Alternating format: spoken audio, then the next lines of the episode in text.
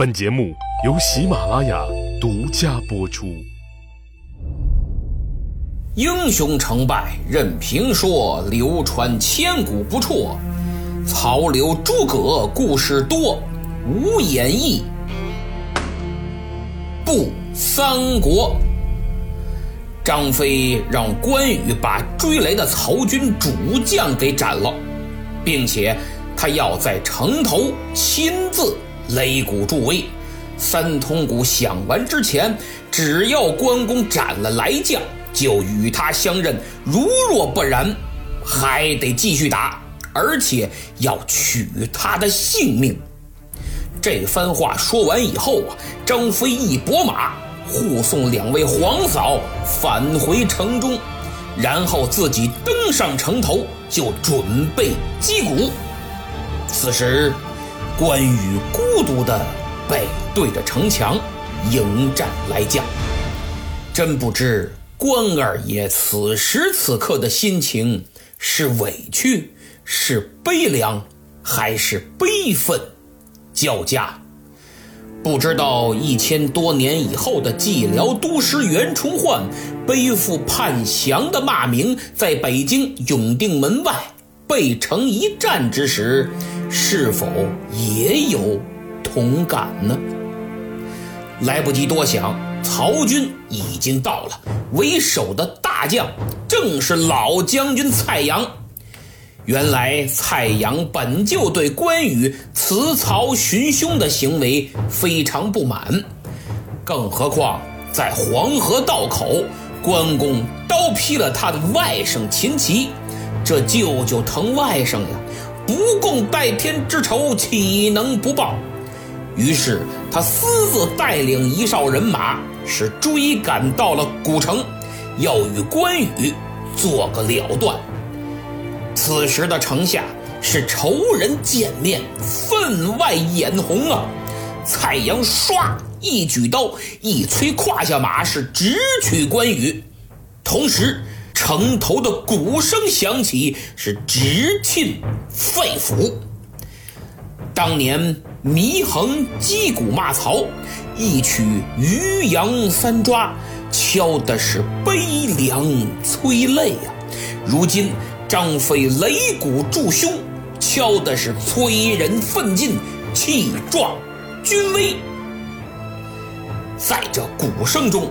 关云长残眉倒竖，凤目圆睁，鼓响，刀起，魂断。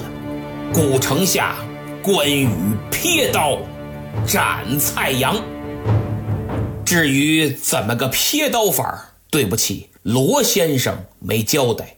原文是：只见一通鼓未尽，关公刀起处，蔡阳头已落地。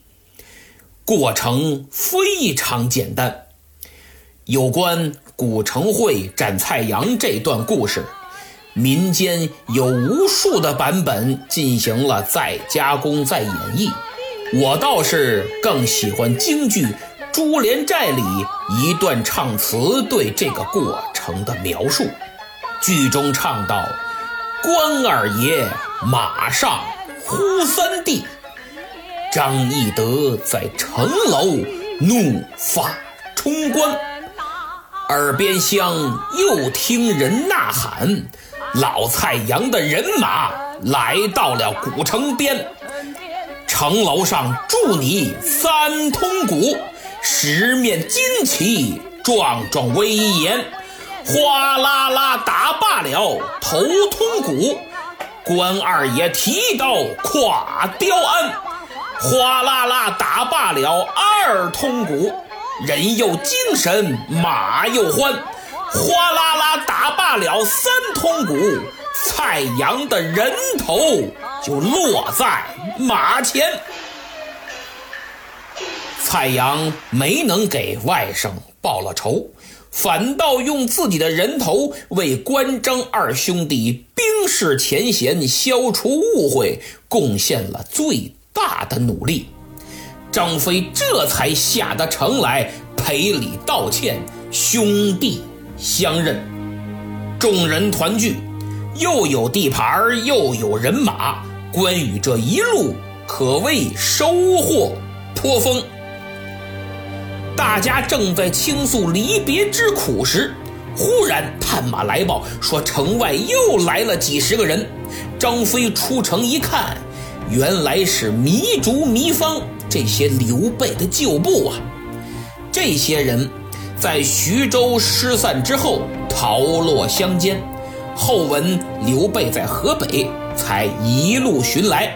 又听说有个飞将军占据古城。名声很好，百姓爱戴，而且从知情人的口中得知身着相貌跟张飞颇为相似，这才过来看看。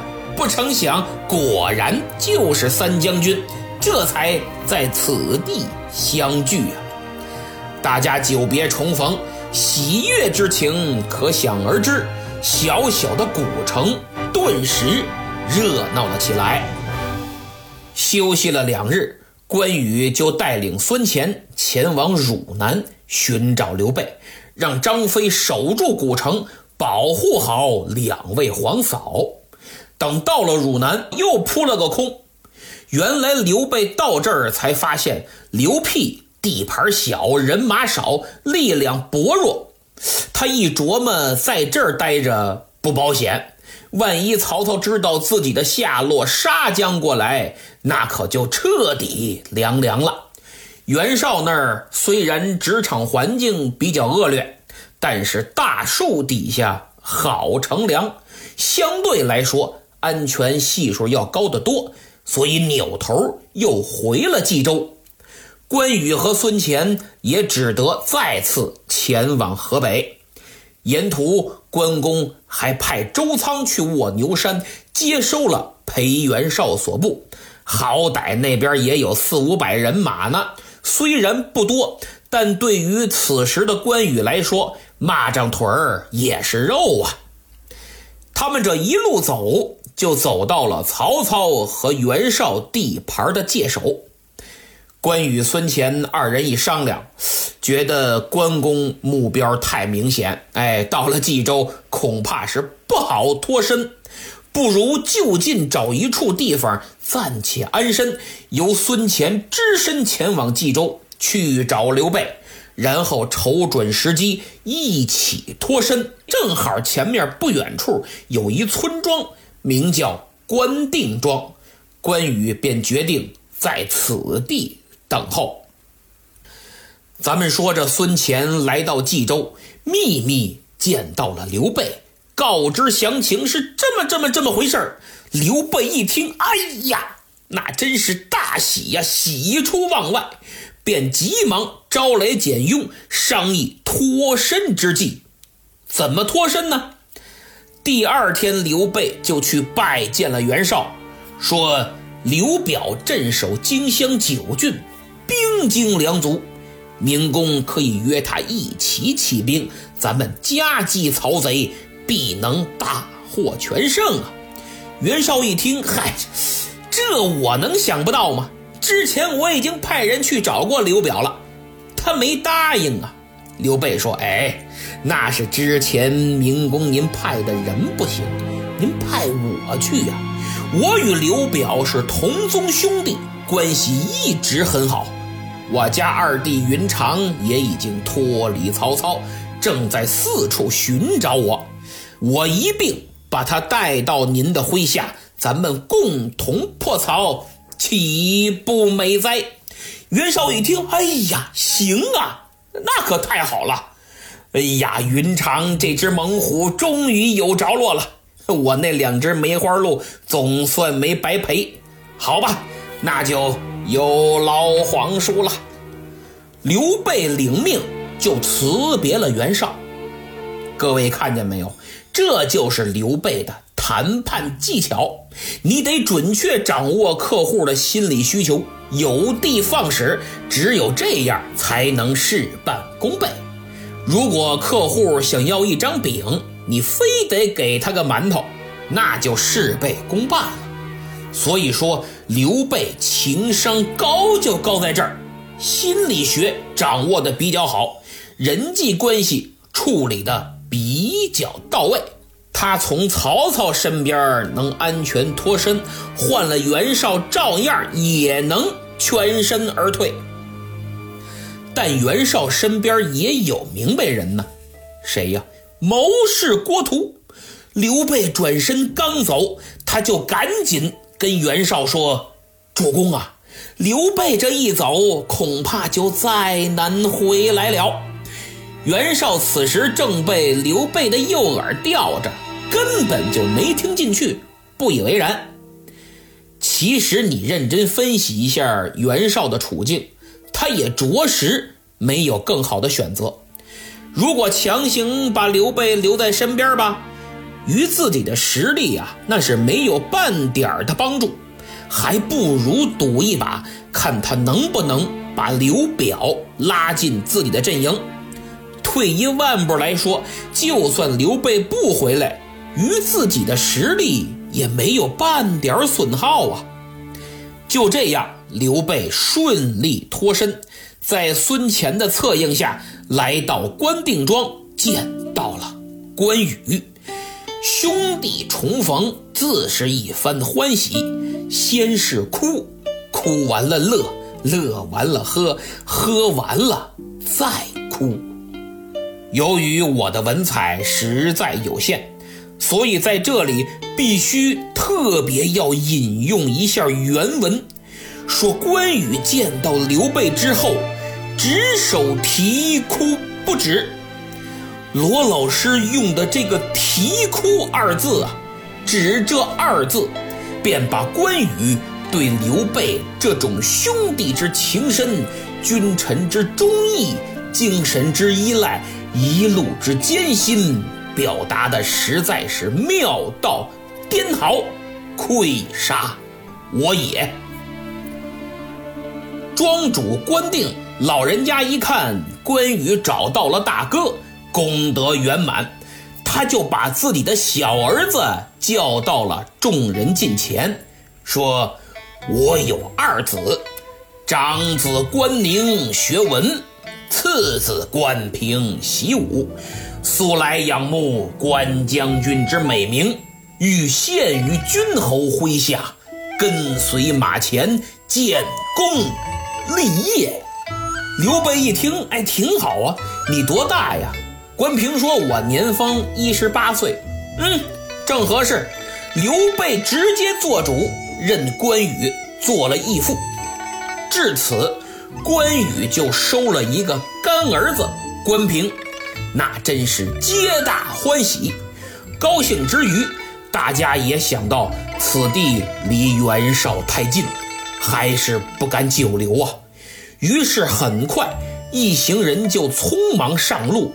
直奔古城，路过卧牛山，关羽就准备前去带上周仓和裴元绍同行。可没想到，刚到山下，只见周仓一行二三十人匆匆赶来。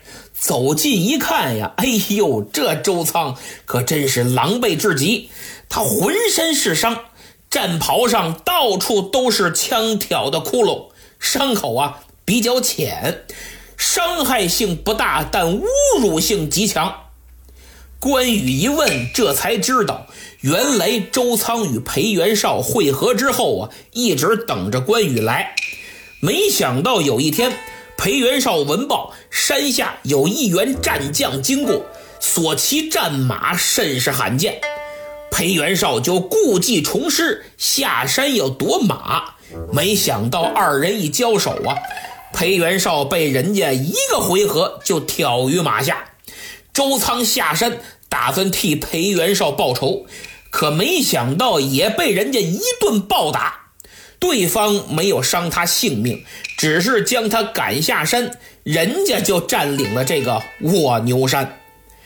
周仓真是无奈，只得等待君侯为他报仇。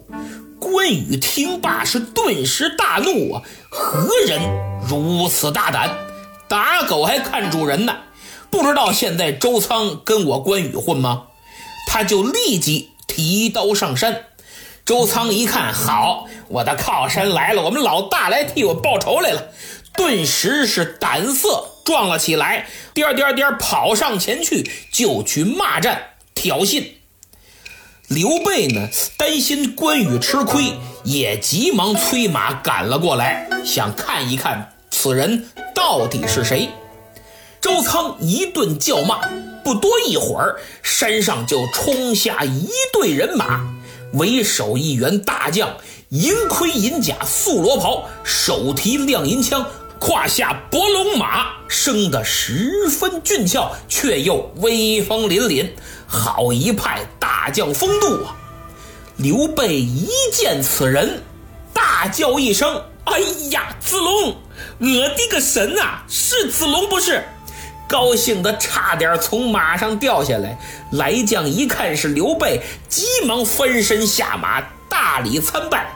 刘备也赶紧下马，双手搀扶，一个大礼参拜，一个双手搀扶，这在当时可都是最高礼节了。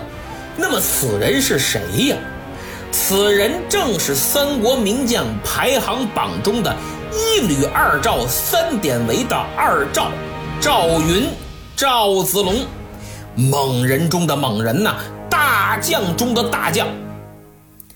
赵云字子龙，常山真定人士，现在的河北石家庄正定。当年刘备去徐州助陶谦之时，曾向老同学公孙瓒借兵，率兵助阵的正是赵云。二人当时就相见恨晚，结下了深厚的革命友谊。赵云也十分仰慕刘备的为人。在公孙瓒被袁绍剿灭之后啊，他欲投刘备，但还没到徐州呢，就得知刘备已然被曹操所破，不知所踪。后来他听说刘备在袁绍帐下，赵云呢又不愿意委身袁绍，便流浪江湖。前不久，他也听说张飞在古城，也欲前往。不料在途中遭遇了裴元绍，就暂时栖身于卧牛山上。听完了这来龙去脉，刘备是大喜过望，拉着赵云，那真是激动的心，颤抖的手，一句话也说不出口。自此，赵云就跟随着刘备，开创了属于自己的名将时代。大家回到古城，与张飞会合。刘关张三弟兄自徐州失散，终得团圆呀。后人有诗赞曰：“今日君臣重聚义，正如龙虎会风云。”此时的刘备，文有简雍、孙乾、糜竺、糜芳，武有关张、赵云、关平、周仓。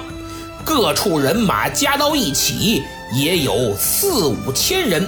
至此，刘备的基本班底构建完成，顿时底气十足，精神抖擞。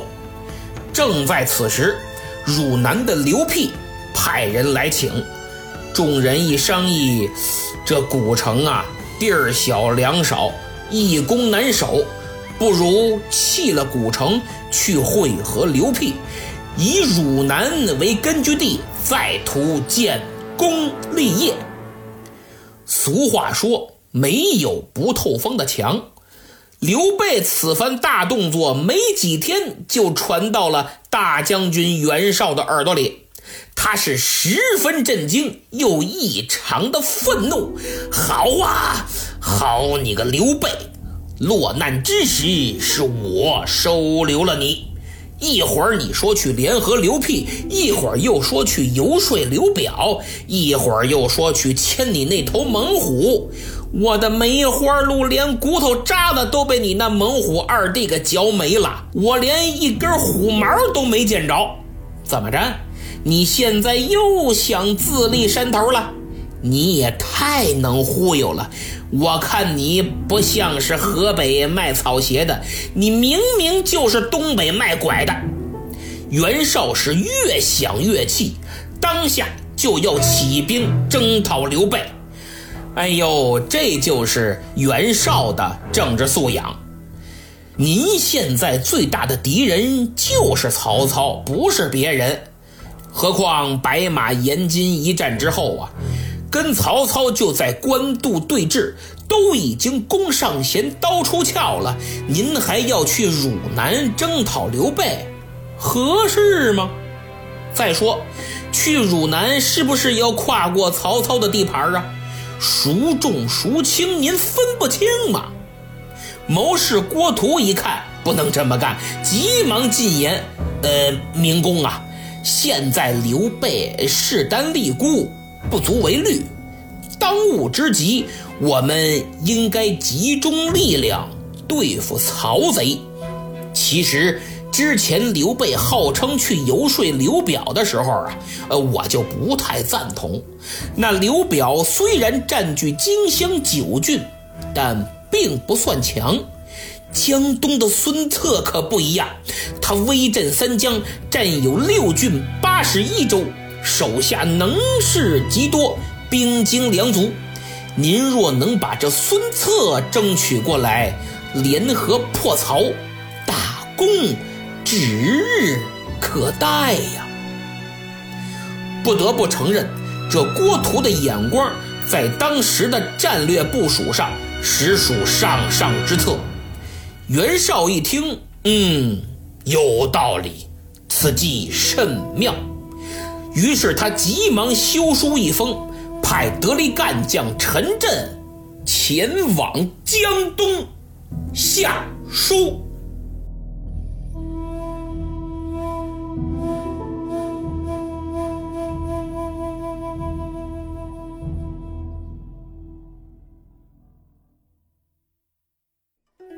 节目说完了，咱们现在看一看上期的评论。抢到沙发的是听友童心童话，他不仅很惊喜、很意外啊，而且那天呢也是正月十五，他还祝大家新年吉祥，同时上传了他父亲春节送给他的一幅书法作品。我一看呀，哎呦，令尊真是功力深厚，书法大家，内容更让我受益匪浅，写的是人生感悟。说自古人生最忌满，水满则溢，月盈则亏，所以人生一半在于我，另一半在于听自然，非常像道家老子的辩证法。我想大家跟我一样，有很多失去是因为本已得到却不满足，还想再要多要，结果赔个底儿掉，之前的也都还回去了。所以呀，人贵在知足，贪心不要太重，有舍才有得。鱼和熊掌不可兼得，把握好度，这才是人生最大的智慧。各位一定去评论区欣赏一下老人家的书法，仔细读读，一定颇有收获。顺便还能再看看他养了八年的君子兰终于开花了。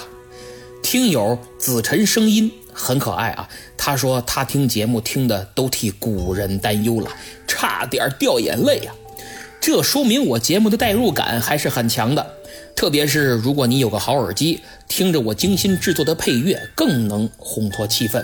再过两期就到孙策之死了，没有好耳机的话，那种悲凉之情就不能完全感受到啊。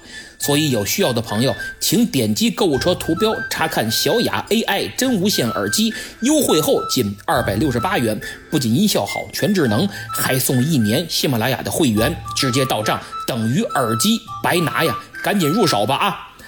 那么下面呢，再说几位求点名的朋友，第一位叫我爱干饭幺零幺六，第二位是帅气的我再次迷路，第三位叫 ZKNW。重点是第四位，名叫严老师的粉丝，今年十一岁，留言都文绉绉的，一看就非常喜欢历史，喜欢古代文化。